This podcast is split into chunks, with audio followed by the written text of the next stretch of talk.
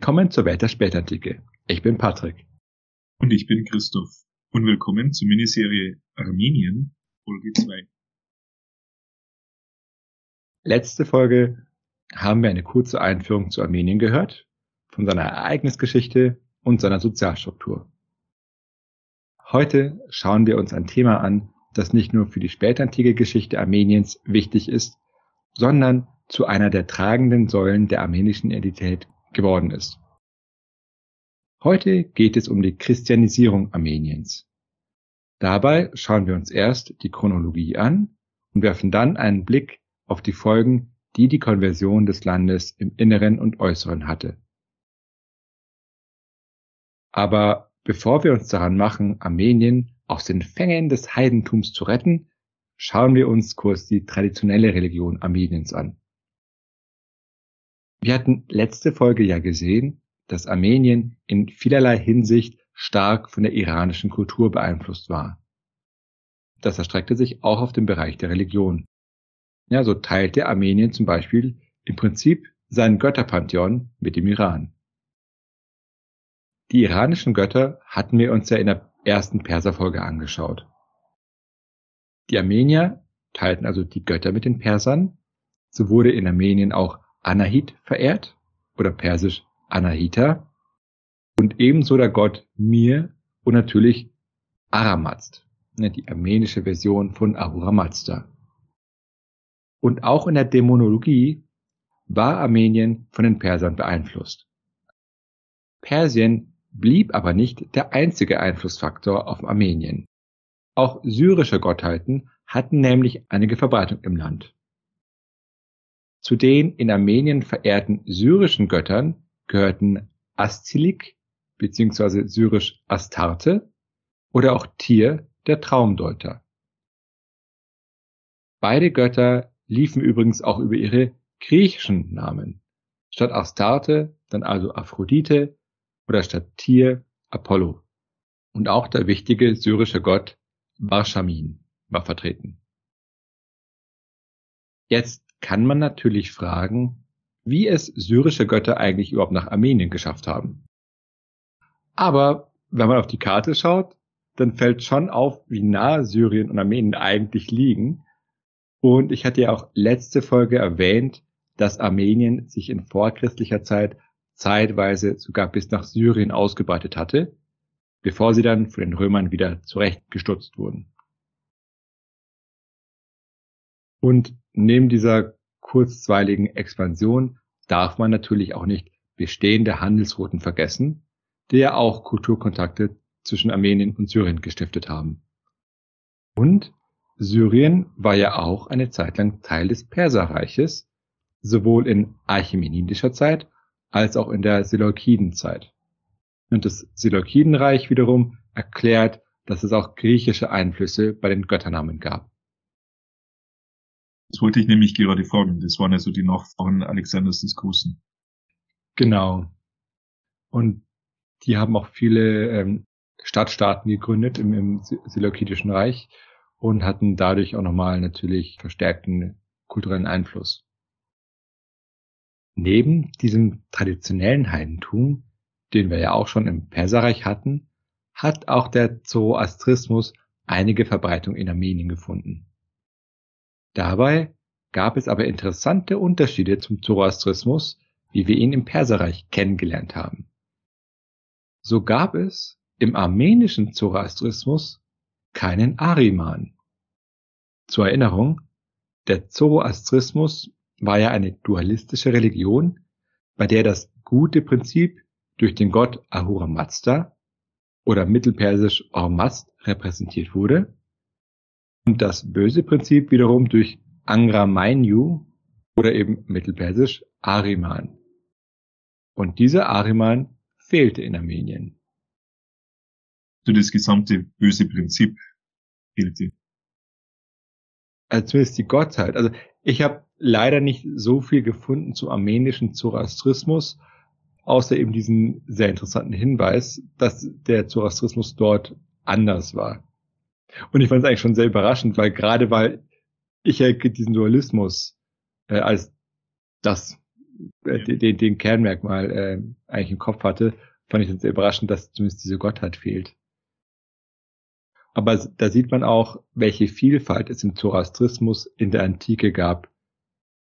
Und Spekulativ, aber vielleicht legt es dann ein bisschen eher die, das Fundament für die Entwicklung des Christentums. Ach so, dass es dann vielleicht eingängiger ist, weil, weil du eben, ähm, ja, weil wir werden sehen, wie fremd und neu das Christentum auch für die Region war, beziehungsweise wie wenig kompatibel mit der normalen Sozialstruktur. Aber das sehen wir dann noch. Aber eine andere Variante vom Zoroastrismus hatten wir ja auch schon im Perserreich mit dem Zurvanismus, wo ja auch nur eine einzige Gottheit äh, an der Spitze war, von der dann Ahura Mazda und Angra Mainyu entstanden sind. Also, also interessant, wie vielfältig so eine Religion sein kann selbst bei solchen Kernbestandteilen. Die Wurzeln des Zoroastrismus in Armenien gehen dabei wohl auf die Zeit des Achämenidenreiches zurück. Zoroastrische Priester bzw. Magier hatten die Religion dann nach Armenien getragen und vollständig etabliert hatte er sich dann wohl in der Zeit der Arsakiden oder der Arshakuni. Die Priester hielten sich dabei vor allem in städtischen Zentren auf und nicht auf dem Land. Der Einfluss Persiens erstreckte sich aber nicht nur auf die bloße Verbreitung des Zoroastrismus, sondern auch Reformbewegungen aus dem Iran waren in Armenien spürbar. Als etwa der zoroastrische Mobadan Mobad, also der oberste Priester Kartir, sich daran gemacht hatte, die Religion zu reformieren, ging er auch in Armenien vor. Er löschte sowohl im Perserreich als auch in Armenien die meisten Feuer in den Tempeln und verfügte, dass die Feuer nur in drei ausgewählten Tempeln brennen dürfen. Zu Kartir und seinen Reformen hatten wir ja schon in der Perserfolge 3 gesprochen. Und mit der Religion verbunden waren natürlich auch Ehevorstellungen und Begräbnisriten. Hier hatten die Armenier mit den Persern gemein, dass es sowohl Polygamie bei ihnen gab, als auch die Inzestehe. Zudem gab es noch das Konkubinat neben der regulären Ehe. Denn wie langweilig wäre es auch nur mit einer einzigen Frau? Noch dazu, wenn man sie vorher noch nicht kennt. Was ist das Konkubinat genau? Kann das einfach nur Affären oder ist das irgendwie oder besonderer Status? Das ist, das ist auch eine, das ist auch ein regulärer Status sozusagen, aber rechtlich unterhalb der Ehe stehend. Das hat jetzt nicht denselben Rang. Vielleicht vergleichbar mit äh, Lebenspartnerschaften. Also das war ja früher auch rechtlich sehr eines Rechtsstatut ähm, und ähm, mit weniger Rechten. Ich, ich glaube in Frankreich gibt es auch. Da hat es noch weniger äh, Rechte, wie hieß es dort? Pakt Zivil oder sowas. Und das ist zum Beispiel ist es auch für alle Paare offen gewesen und oder gibt's immer noch. Und ich glaube, die äh, die Schwelle dann einzutreten und da auszutreten ist, glaube ich, geringer. Also es ist ein, ein anderes Rechtsstatut. Aber anders als bei den Persern gab es in Armenien keine Ersatzehe. Durch diese Institution konnte in Persien ein Mann zum rechtlichen Vater eines Sohnes werden, auch wenn keine biologische Verwandtschaft bestand. Das war natürlich eine praktische rechtliche Regelung für den Fall, dass man auf biologischem Wege keine Kinder bekommen konnte. Unterschiede gab es zudem auch in der Begräbniskultur. In Armenien waren anscheinend die Nutzung von Särgen und Sarkophagen üblich, die der persische Zoroastrismus zum Beispiel nicht erlaubt hat. Denn dort war ja das Begraben von Leichnamen als Verschmutzung der Erde angesehen worden und das Verbrennen von Leichen wiederum als Verschmutzung des Feuers und der Luft. Was haben Sie dann mit Ihren Verstorbenen gemacht? Sie haben ihre Toten zu sogenannten Türmen der Stille gebracht. Also das waren, ja, also Türme. Und dort wurden dann die Leichen ausgelegt und waren dann für Vögel zugänglich, so dass dann die Vögel die Leichen aufgefressen haben. Das gibt's übrigens bis heute noch. Diese Region. Im Iran weiß ich nicht, aber in Indien gibt's Regionen, weil viele Zoroastrier, als der Islam gekommen sind, nach Indien geflohen sind. Und dort werden sie deswegen auch Parsen genannt, also Perser.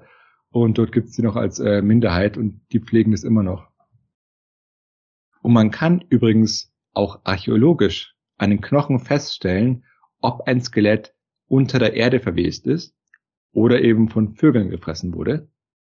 Denn wenn die Vögel das Fleisch abgenagt haben, waren die Knochen ja der Sonne ausgesetzt und sind deshalb ausgebleicht. Also interessant, wie man archäologisch auch Elemente von Begräbnisriten feststellen kann. Okay, jetzt abgesehen von Ausgraben natürlich. okay, machen wir uns jetzt ans Christentum. Wann und wie ist es zur Christianisierung des Landes gekommen? Traditionellerweise gibt man das Jahr 302 als Jahr der Taufe des Königs Tiridates an. Heutzutage ist das Datum aber höchst umstritten. Die Hauptquelle die uns für die Geschichte der Konversion zur Verfügung steht, ist der Kirchenhistoriker Agat Angelos. Von seinem Werk gab es aber mehrere Überarbeitungen und Erweiterungen zu späterer Zeit. Und auch selbst das Original wurde erst deutlich später geschrieben, was die Quelle ein bisschen problematischer macht. Kommt es dann überhaupt, dass fremdes Werk nimmt und so erweitert? einfach ein neues Werk schreibt. Das hängt wahrscheinlich damit zusammen, dass Agat Angelos eine solche Autorität besessen hat für spätere Zeitgenossen. Und stelle vor, du schreibst jetzt ein eigenes Geschichtswerk, dann ist es vielleicht gut, aber du bist halt nicht der große Agat Angelos. Und nicht nur das, wenn du schon beim Erweitern bist, kannst du ja auch gleich die Darstellung von Agat Angelos noch ein bisschen glätten, damit alles ein bisschen konsistenter wird. Und natürlich kannst du die ganze Geschichte auch deiner Sicht der Dinge anpassen. Und diese Sicht kannst du dann unters Volk bringen und dir dabei die Autorität des Agat Angelos zunutze machen. Und in der Antike war es ja auch so, dass man allgemein einen anderen Bezug zu Texten hatte. Ja, heute muss ja ein Werk originell sein und man würde jetzt nicht so direkt an ein anderes Werk andocken. Während in früheren Zeiten war es deutlich normaler, dass man längere Zeit an einem Text geschrieben hat. Also der Text war praktisch lebendig, da hat man immer was ein bisschen hinzugefügt und geändert. Okay, schauen wir uns also die Darstellung bei Agat Angelos an. Weil er ja selbst deutlich später gelebt hat, musste er natürlich selbst eine andere Quelle als Vorlage benutzen. Und die wichtigste davon war die Vita Gregori, ne, das Leben Gregors des Erleuchters. Von dieser Vita gibt es eine griechische und eine arabische Fassung. Interessanterweise aber keine auf Armenisch. Diese Vita dann ist deutlich näher an den Originalereignissen. Und zwar war es so, der armenische König Tiridates wird gegen 298 zum König. Und dass er das vorher noch nicht war, können wir daraus schließen, dass er römerfreundlich war.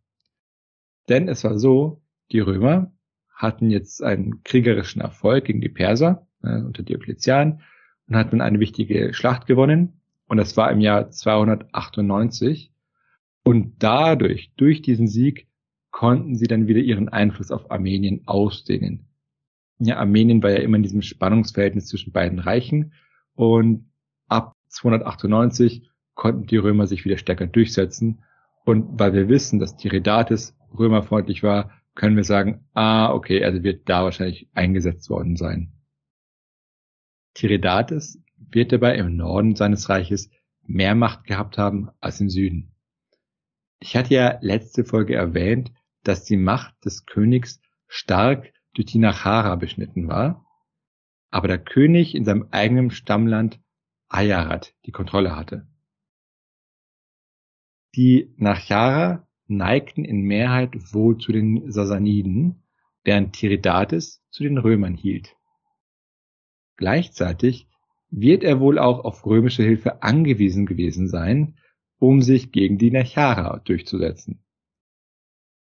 Jetzt war es unter Diokletian ja zu großen Christenverfolgungen gekommen, und das führte dazu, dass viele Christen ins benachbarte Ausland flohen.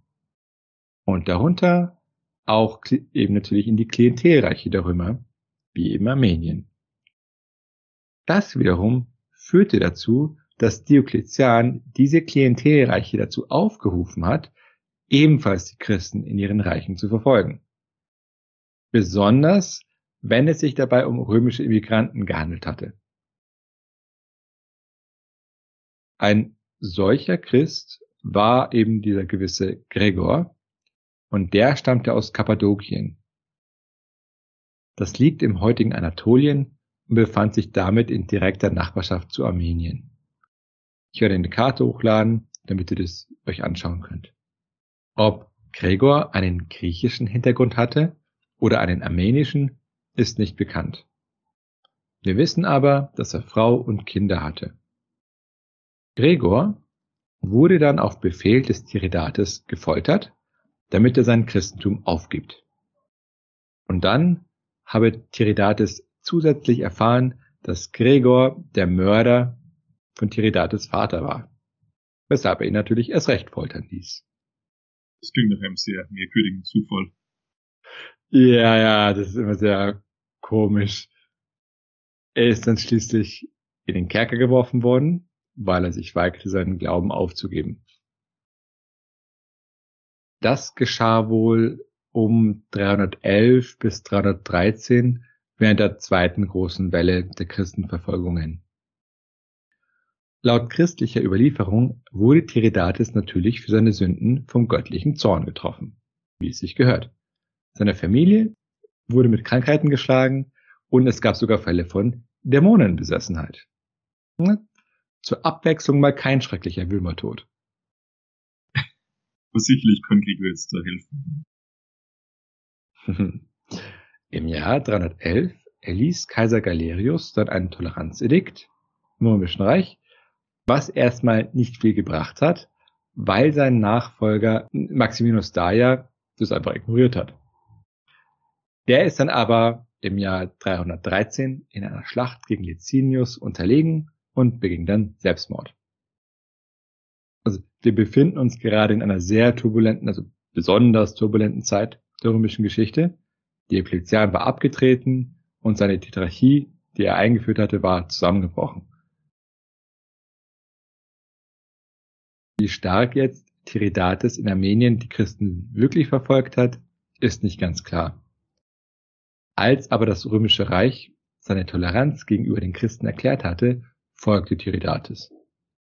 Und das hat dann auch dazu geführt, dass auch Gregor wieder freigelassen wurde. Angeblich auf Betreiben seiner Schwester. Hier sieht man dann, wie unwahrscheinlich es ist, dass er auch gleichzeitig Mörder war vom, vom Königsvater, weil dann würde man ihn ja nicht freilassen. Äh, welche Schwester übrigens? Die Schwester des Tiridates, vermute ich mal. Ja. Er zog dann in den Westen Armeniens, um dort zu missionieren, und dann in Kappadokien wurde er schließlich zum Bischof geweiht. Danach zog er weiter in eine andere Grenzprovinz, die unter der Kontrolle der Mamukinian stand. Das war ja die Familie, die das oberste militärische Amt Armeniens innehatte. Der Einfluss des Königs wird also in diesem Gebiet entsprechend gering gewesen sein, und hier taufte dann Gregor fleißig Leute und weihte Priester. Und jetzt wurde auch Tiridates aktiv. Nachdem er seine Politik von Verfolgung auf Toleranz umgeschaltet hatte, wollte er jetzt selbst die Taufe empfangen. Er zog also mit einem großen Gefolge zu Gregor und ließ sich von ihm taufen. Und das geschah wohl im Jahr 315. Also etwas später als das traditionelle Datum. Zudem ließ er auch die getöteten Märtyrer ordentlich begraben und siehe da, seine Familie wurde von ihren Krankheiten geheilt. Und danach erließ er sogar ein Edikt, in dem er das Christentum zur Staatsreligion erklärt hat. Hm, also keine halben Sachen. Und ähm, diese schnelle Entwicklung ist historisch alles verbügt. Genau. Und durchaus sehr ungewöhnlich. Also selbst die Römer haben ja eigentlich ähm, von Konstantin bis Theodosius 70 Jahre gebraucht von Legalisierung zur Staatsreligion. Da haben das die Armenier ziemlich schnell gemacht. Es bildeten sich natürlich auch Märtyrerkulte, was natürlich bei ordentlichen Gräbern auch besser physisch umzusetzen ist, weil sich jetzt auch Möglichkeiten von Pilgerstätten ergeben haben. Und es ist hier interessant, dass bei den Märtyrerkulten vor allem römische Märtyrer verehrt wurden und nicht armenische. Und ich habe gelesen, dass es womöglich ein politischer Schachzug war, um den Römern zu gefallen. Denn dort war ja Konstantin der Große einer der herrschenden Kaiser und förderte bekanntlich das Christentum. Es könnte aber auch eine andere Erklärung für die große Zahl der römischen Märtyrer geben. Wenn man bedenkt, dass Diokletian seinerzeit die benachbarten Klientelreiche aufgefordert hatte, die Christen zu verfolgen, nachdem eben viele römische Christen dorthin geflohen waren, wurden vielleicht römische Christen stärker verfolgt als armenische.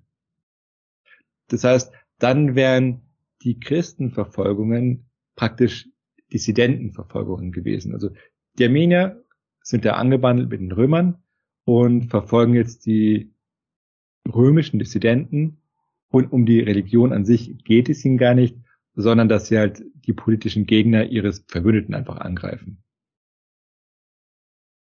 Wenn man das so bedenkt, ist es vielleicht nachvollziehbar, wie sie selbst so schnell die Religion wechseln konnten, weil sie ja gar nichts gegen die Christen an sich gehabt hätten dann.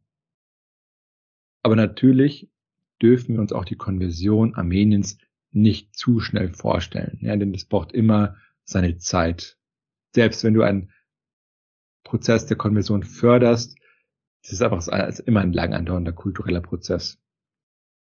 Und natürlich gab es auch eine Opposition gegen die Christianisierungspolitik und heidnische Praktiken hielten sich noch eine ziemliche Weile. Und selbst Ende des vierten Jahrhunderts mussten noch Missionare in Armenien eingesetzt werden. Ja, das heißt, selbst nach 100 Jahren hast du immer noch Missionare, die unterwegs sind. Vor allem syrische Asketen haben hierbei eine große Rolle gespielt. Die kamen dann vom Süden ins Land und was für die Asketen sicherlich hilfreich war, ist, dass auch in Armenien von Teilen der Bevölkerung Syrisch verstanden wurde. Das sagt daran, dass in der südlichen Nachbarregion in Mesopotamien Syrisch gesprochen wurde. Und auch wurde die Sprache im Perserreich viel benutzt, zum Beispiel auch in Inschriften. Später wurde dann die Christianisierung auch durch die Schaffung eines armenischen Alphabets unterstützt. Dieses wurde aber erst im fünften Jahrhundert durch einen gewissen Mesrop erstellt. Und der, wo er gerade dabei war, ein armenisches Alphabet zu arbeiten, hat dann auch die Bibel ins Armenische übersetzt. Und das half dann natürlich besonders, das Christentum bei der breiten Masse zu verbreiten, die kein Syrisch oder Griechisch verstand. In der Antike war es nicht unüblich, die Bibel in alle möglichen Landessprachen zu übersetzen. Genau, ja. Ich glaube, das ist auch vor allem eine geografische Frage. Denn also die, es war ja dann später dann im Mittelalter mit Latein, das so eine besondere Rolle gespielt hat, während im Osten haben die eigentlich alle übersetzt. Wurde ins Koptisch übersetzt, ins Syrische, ins Armenische, wobei viele dieser Übersetzungen natürlich auch entstanden sind, wo die Kirche sich noch ein bisschen stärker ausgestaltet hat und die Autorität vielleicht der großen Bischöfe noch nicht so groß war und dann sind die die Seidenstraße entlang und haben es auch in diese Sprachen übersetzt. Ins Georgische wurde es auch übersetzt. Ich, ich glaube, das könnte auch, es hat wahrscheinlich auch eine Rolle gespielt, dass das Christentum dort sich stärker in Form von nationalen Kirchen etabliert hat. Wenn die römische Kirche, also auch selbst im nachrömischen Europa, war trotzdem die römische katholische Kirche. Und es ist anders als jetzt in Armenien oder in Georgien, wo du dann eine eigene Kirche hast. Jetzt ist natürlich die Frage, wieso das Ganze? In Bezug auf die römischen Märtyrer habe ich ja schon außenpolitische Erwägungen erwähnt. Und in dieselbe Richtung weist auch Agat Angelos, der meint, dass Tiridates ein Bündnis mit Konstantin schmieden wollte. Dagegen spricht aber meiner Meinung nach, dass Konstantin erst im Jahr 324 die Alleinherrschaft errungen hatte, während bis dahin noch Kaiser Licinius im Osten geherrscht hatte. Ja, und Licinius wäre also zu diesem Zeitpunkt der sinnvollere Ansprechpartner für Armenien gewesen. Gibt es aber vielleicht innenpolitische Erwägungen? Da er ein Klient Roms war, wird er sicher kein allzu blendendes Verhältnis zu den zoroastrischen Priestern gehabt haben. Denn der Zoroastrismus war ja stark mit Persien verknüpft. Man brauchte bloß auf die Münzen der Sasaniden zu schauen. Auf der Rückseite war ja immer ein Feueraltar aufgeprägt. Und wer bisher noch nicht unsere Perser-Serie angehört hat, dann mache ich mal an dieser Stelle Werbung dafür.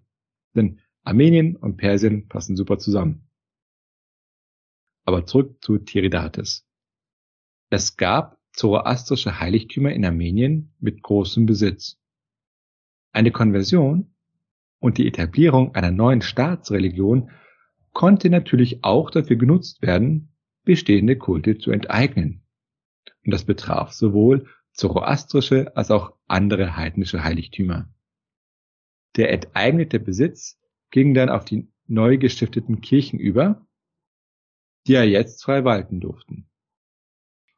Wenn es Tiridates dann noch gelingen würde, die Kirchen an sich zu binden, nachdem er sie ja so großzügig bedacht hatte, hätte er sich eventuell erhoffen können, die Stellung des Königtums zu stärken.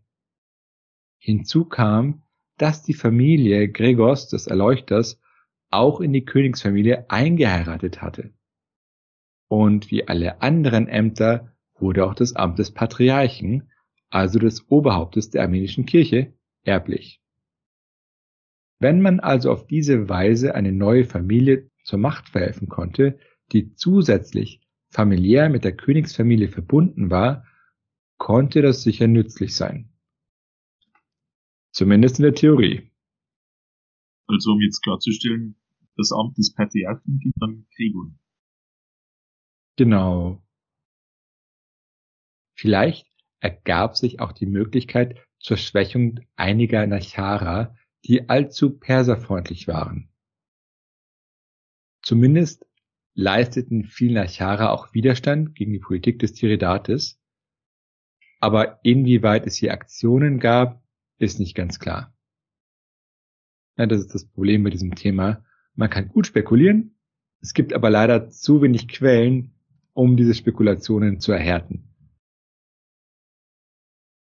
Ich bin auch immer ein bisschen skeptisch, vorschnell nur politische Gründe allein für Konversionen verantwortlich zu machen. Und zwar neige ich bei Politik durchaus zu Zynismus, ich gebe es ganz offen zu. Aber es kommt mir auch immer ein bisschen ausgelutscht vor, bei Kirchenangelegenheiten dann immer nur die reine Machtfrage zu sehen. Denn solche Angelegenheiten sind in der Regel deutlich komplexer. Hinzu kommt jetzt bei dieser ganzen Angelegenheit, wenn man jetzt das Verhalten des Tiridates rein politisch deutet, könnte man ja auch umgekehrt argumentieren, dass es ja eigentlich wenig Sinn ergibt, jetzt sich zum Christentum zu bekehren, weil das nur unnötig Widerstände erzeugt. Das kann man ja auch sagen. Also opportunistischer und reibungsloser wäre es sicher, dass man sich einfach den bestehenden Strukturen anpasst und sie nicht herausfordert. Und eine Herausforderung für etablierte Normen war das Christentum sicher. Also du denkst, dass Tiridates äh, vielleicht das Ganze aus Überzeugung gemacht hat? Ich bin nicht sicher. Es ist halt sehr schwer, in die Leute reinzuschauen. ich würde halt sagen, es ist schwierig. Also man kann nämlich natürlich schon dafür argumentieren, dass er sich vielleicht was davon erhofft hat, aber gleichzeitig ist es keine so eindeutige Geschichte, weil man könnte auch für das Gegenteil argumentieren. Also das ist mein Punkt. Ich vermute, dass viele Dinge eine Rolle gespielt haben. Es ist ja auch eine interessante Frage, aber unglaublich schwer zu bearbeiten. Wie viele Christen gab es vielleicht schon im Land? Und wie hatten sich die Christen dort etabliert? Das wird sicher auch eine Rolle gespielt haben. Also ich glaube zum Beispiel nicht, dass es keine Christen gab in Armenien, sondern es gab schon welche. Und je nachdem, wie die aufgestellt waren, hat es sicher auch einen Einfluss ausgeübt. Also mir geht es nur darum zu betonen, es ist komplex und man sollte nicht immer nur sagen, okay, das war der Grund, Punkt, sondern es ist, spielt immer vieles eine Rolle. Aber wie kurz angedeutet, gab es Herausforderungen durch das Christentum. Und die schauen wir jetzt mal an. Auf metaphysischer Ebene war eine Konversion zum Christentum natürlich problematisch, weil zum Beispiel im Zoroastrismus gelehrt wurde, dass ein Abfall vom Glauben mit der Hölle bestraft wird. Also im Zoroastrismus gab es auch eine Hölle. Genau. Und soweit ich weiß, wird auch das Konzept der Hölle im Judentum und vor allem dann im Christentum sogar gerade aus Einflüssen aus dem Zoroastrismus zurückgeführt. Auch, auch die, eine gesteigerte Rolle des Teufels gehört dazu. Und zwar war es so, das Königreich Juda wurde ja von Babylon erobert und zahlreiche Juden dorthin verschleppt. Ja, das wird ja dann als babylonische Gefangenschaft bezeichnet. Und diese Praxis hatten wir auch im Perserreich gesehen, wenn die Antiochia überfallen hatten, dann sind ja auch sehr viele Leute verschleppt. Und in Babylonien waren die verschleppten Juden auch anderen religiösen Gruppen wie den Zoroastriern ausgesetzt. Was dann natürlich das jüdische Denken sehr stark beeinflusst hat, in verschiedenen Weisen, also dass man Elemente selbst aufgenommen hat oder dass man zum Beispiel sich auch stärker abgegrenzt hat also ich habe zum Beispiel mal gelesen, es war ein Kommentar zu, zu Genesis, bei dem Abschnitt ganz am Anfang, wenn die ganzen Planeten, wenn die Sonne und so weiter erschaffen werden, dass das zum Beispiel eine Antwort war auf den Kulturkontakt mit Babylonien, weil er dort die ganzen Himmelsgestirne eine, eine göttliche, ähm, einen göttlichen Status hatten. Und da war dann die Reaktion der Juden, dass sie gesagt haben, nein, nein, das sind alles Geschöpfe. Ja, nur, es gibt nur einen Gott und der hat all eure Götter sozusagen gemacht. Also hier sieht man da die Wechselwirkung zwischen verschiedenen Religionen. Aber wenn es jetzt um zoroastrische Einflüsse geht, schaue ich mal, dass ich dann in einer eigenen Serie zum Zoroastrismus da mal was suche. Aber abgesehen von diesen theologischen Fragen gab es auch gesellschaftliche Konflikte. Weil christliche und zoroastrische Normen in vielen Bereichen nicht miteinander vereinbar waren. Ich habe ja schon die zoroastrischen Begräbnisriten angesprochen. Im Christentum hingegen war es sehr üblich, eben die Toten zu begraben. Und das war nicht nur unüblich im, im normalen Zoroastrismus, sondern es war ja sogar was Schlechtes, ne, weil du die Erde mit einer Leiche beschmutzt. Und jetzt muss man sich mal vorstellen, was das für eine Gesellschaft bedeutet, wenn eine neue Gruppe Praktiken hat, die in der Mehrheitsbevölkerung eigentlich abgelehnt werden. Das heißt, du siehst es nicht nur als anders an, sondern als falsch. Oder man überlege mal, welche Spannungen auch auf individueller Ebene entstehen können, wenn zum Beispiel entschieden werden soll, wie ein Familienmitglied bestattet werden soll. Ja, und dann gibt es religiös motivierte Uneinigkeit. Ja, wenn ich es mir jetzt zum Beispiel andersrum vorstelle, dass jemand schlägt, Turm der Stille zu benutzen. Ja, genau. Also für uns sind deren Vorstellungen total komisch und, und unwürdig. Klar, ein normaler Christ, oder ich glaube nicht nur ein Christ, aber die meisten Leute würden es als unwürdig sehen. Ich meine, das ist ja der Klassiker. Ähm, bei Antigone zum Beispiel, was passiert? Er wird nicht bestattet, der Leichnam, sondern wird dann von allen Tieren gefressen oder sowas. Und dort hast du eben einen Konflikt deswegen wenn die zu Aster sagen würden, natürlich, du musst es so machen. Es ist ja schrecklich, wenn du es anders machst. Also, sehr, sehr interessant. Und andere Bereiche, wo es Spannungen gab, waren die Ehevorstellungen. Im Zoroastrismus gab es ja die Inzestehe und Polygamie. Und Kinder inzestuöser Herkunft genossen sogar ein hohes Ansehen und hatten womöglich höhere Ansprüche aufs Erbe. Und auch wurden Heiraten innerhalb der Familie genutzt, um die Familie bzw. die soziale Klasse reinzuhalten. Und da stand das Christentum natürlich im krassen Gegensatz. Inzest-Ehe war verboten, Polygamie war verboten, stattdessen kommen die mit sowas wie Monogamie und auch der Witwenstand war angesehen im Christentum. Witwen wurde ja sogar von einer Wiederheirat abgeraten. Das war übrigens auch ein Spannungspunkt mit der traditionellen heidnischen Gesellschaft der Römer. Denn dort war für eine Witwe die erneute Heirat vorgesehen und zeitweise sogar gesetzlich festgelegt. Also in der Gesetzgebung von Augustus finden sich entsprechende Regelungen. Dass die Frau, wenn der Mann gestorben war, spätestens zehn Monate später einen anderen Mann heiraten soll. Und die Idee war, dass eben diese Wiederheirat die Versorgung der Witwe gewährleisten sollte. In christlichen Gemeinden wiederum wurde eigens Geld gesammelt, um eben Witwen oder auch Jungfrauen zu ernähren. Das ist, wenn man in den Zimmermonaten keinen wenn man in den Zimmermonaten keinen Mann findet. Ja, ähm, wahrscheinlich ging es einfacher als heute, weil man da weniger romantisch an die Sache rangegangen ist, vermute ich mal. Es gab Ausnahmeregelungen, wenn die Mutter zum Beispiel genügend äh, Kinder hatte schon. Und ähm, ja, aber ja, also das ist zum Beispiel etwas, was christlichen Frauen dann mehr Freiheit gegeben hat, weil sie sich dann aussuchen konnten, erneut zu heiraten oder nicht. Genau.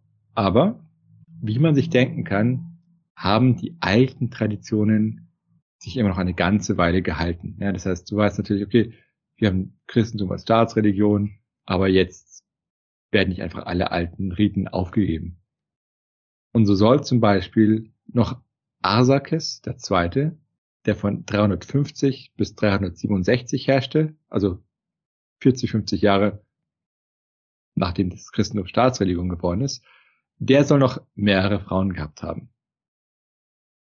Andererseits kennen wir das Ganze ja auch noch von den Merowingern.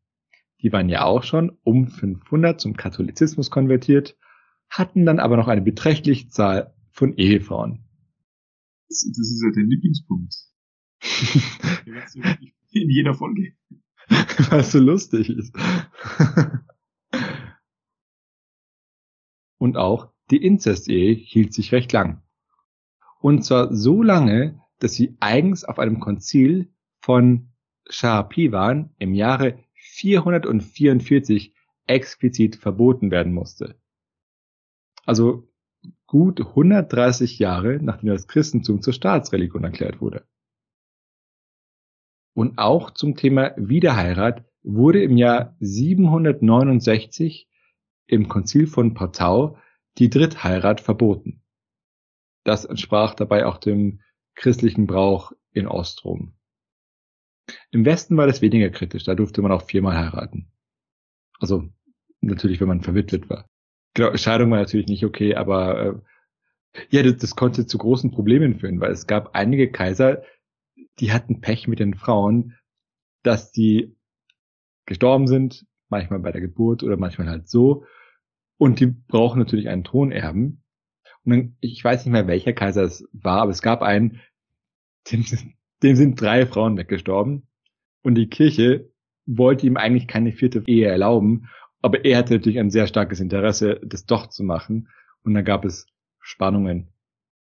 Und was auch, auch sehr interessant ist, auch Tieropfer hielten sich in Armenien über Jahrhunderte. Auch unter Christen. Obwohl es eigentlich aus unserer Vorstellung Götzendienst ist, oder? Aber die armenische Kirche hat das toleriert, weil frühere heidnische Priester gefürchtet haben zu verarmen. Ja, denn das Fleisch der Tiere, die in heidnischen Tempeln geopfert wurden, wurde nämlich verkauft und nur die nicht essbaren Teile des Tieres wurden dann verbrannt. Und das leistete natürlich auch einen Beitrag zu den Tempeleinnahmen.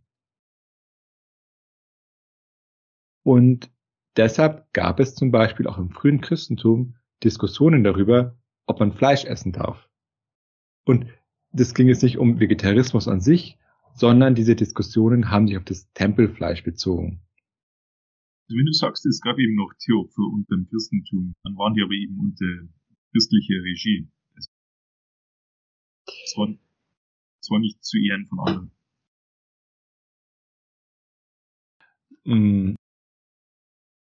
Ja, also unter christlicher Regie heißt, dass sie nicht dagegen vorgegangen sind. Also sie haben es jetzt nicht irgendwie verfolgt oder so aus bestraft. Also die Kirche selbst hat es nicht gemacht, aber man hat es nicht aktiv bekämpft, dass die anderen es gemacht haben. Ist ja auch nochmal ein Unterschied. Für, für andere Gottheiten dann.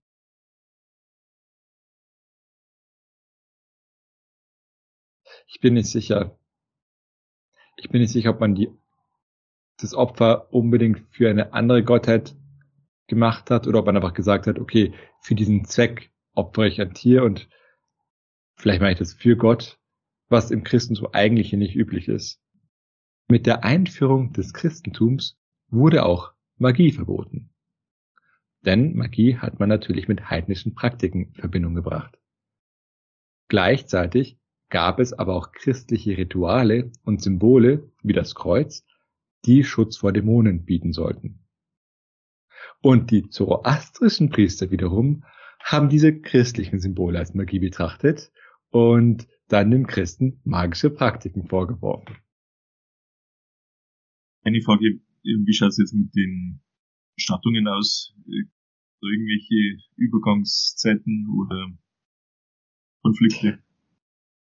Das ist schwierig. Also ich überlege gerade, wie das archäologisch wahrscheinlich zu deuten ist. Man kann es wahrscheinlich archäologisch untersuchen. Und ich tippe drauf, dass es auch hier ein längerer Prozess war. Also erstens, es braucht eine Weile, bis die Leute überhaupt Christen werden. Und dann, wenn sie Christen werden, ist die Frage, welche christlichen Praktiken sie wann übernehmen. Und zumindest wenn du jetzt nur die materielle Kultur anschaust, ist es wahrscheinlich schwer festzustellen, weil du am, allein am Grab schwer sehen kannst, ob das jetzt ein Heide noch war, ein Zoroastrier, oder ein Christ, der aber noch zoroastrische Praktiken benutzt hat. Das, kann, das kannst du natürlich nicht sehen. Das ist deswegen schwierig. Aber ich würde sagen, wahrscheinlich gab es auch dort eine Übergangszeit.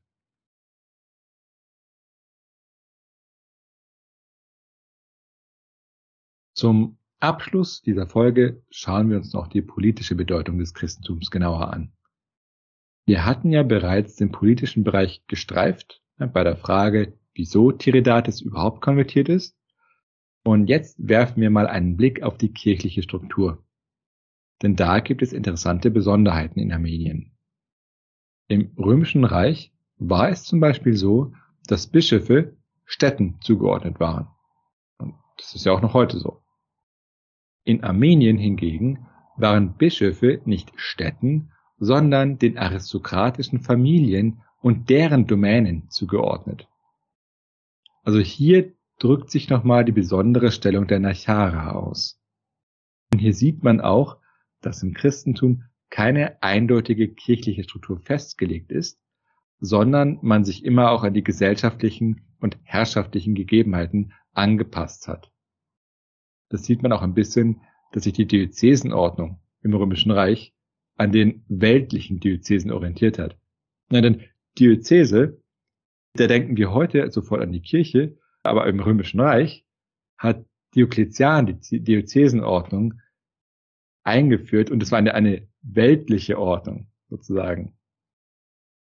Und jetzt in einem Königreich, wo große aristokratische Familien die bestimmende strukturelle Größe des Staates waren, und nicht von der Zentrale klar geordnete Provinzen und Diözesen, ergab sich dann eine entsprechende kirchliche Struktur, die sich eben an dieser Kultur angepasst hat. Und das wiederum untergrub auch mögliche Versuche des Königs, die Kirche als Instrument gegen die Nachara einzusetzen.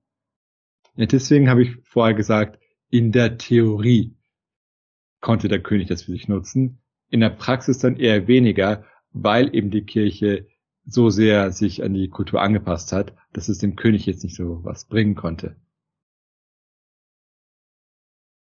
Bei den Römern war es ja so, dass die Kaiser, nachdem sie christlich geworden waren, den Anspruch erhoben haben, in die Kirche hineinregieren zu können. Das drückte sich unter anderem darin aus, dass die ökumenischen Konzilien von den Kaisern einberufen wurden. Und diesen Anspruch erhoben die Kaiser übrigens auch auf die Kirche außerhalb des Römischen Reiches. In der Realität sah das aber anders aus. So haben sich die armenischen Bischöfe geweigert zu kommen, als der Kaiser sie zur Teilnahme an ökumenischen Konzilien aufgerufen hat. Dafür aber orientierte sich der armenische König an den Kaiser, wenn es darum ging, die armenische Kirche zu regieren. So hatte der König Armeniens eine wichtige Rolle bei der Besetzung des Stuhls des Katholikos. Ja, das war das Oberhaupt der armenischen Kirche. Vorher hat die Patriarch gesagt, das ist im Prinzip dasselbe Amt. Das hieß aber nicht, dass der armenische König jetzt machen konnte, was er wollte. Zumindest für die Anfangszeit wurde der Katholikos zum Beispiel vom Bischof von Caesarea in Kappadokien geweiht. Der befand sich aber im Römischen Reich. Das heißt, außerhalb des Zugriffs des armenischen Königs. Und so weigerte sich zum Beispiel der Bischof von Caesarea, einen neuen Katholikos zu weihen, nachdem der König Narses den vorherigen ermorden hat lassen. Aber mit dieser Geschichte befassen wir uns dann erst nächste Folge. Mit der Zeit hatte es sich in Armenien zwar auch so entwickelt, dass sie sich dann vom Römischen Reich abgenabbelt hatten. Ja, das haben wir auch bei der Perser-Serie gesehen. Das hat die persische Kirche ja dann auch gemacht. Aber das hieß nicht, dass damit der Einfluss des armenischen Königs jetzt viel größer geworden wäre. Denn, wie bei allen anderen wichtigen Ämtern, hat es sich beim Amt des Katholikos so eingebürgert, dass es erblich und damit einer bestimmten Familie zugeordnet wurde. Und das schränkte natürlich die Möglichkeiten des Königs ein, den Katholikos zu bestimmen. Und auch die anderen Bischöfe des Reiches, die sich in den Domänen der Nachara befanden, mussten berücksichtigt werden. Und die folgten in theologischen Dingen zum Beispiel einer anderen Linie als der König. Und das werden wir dann nächste Folge sehen. Alles in allem also eine interessante Entwicklung in Armenien. Und damit schließen wir diese Folge. Nächste Folge steigen wir dann voll in die Ereignisgeschichte ein und widmen uns der Geschichte Armeniens im vierten Jahrhundert bis zum Untergang des Königtums. Aber keine Angst, das wird nicht die letzte Folge sein, denn Armenien bestand als kultureller Raum weiter und auch die mächtigen Achara sollten das Königtum überleben. Also dann, wenn euch diese Folge gefallen hat, dann lasst doch ein Like da oder einen Kommentar. Ansonsten freuen wir uns natürlich auch über ein Trinkgeld bei Coffee oder ein Abo bei YouTube oder Patreon. Bis zur nächsten Folge. Bis zur nächsten Folge.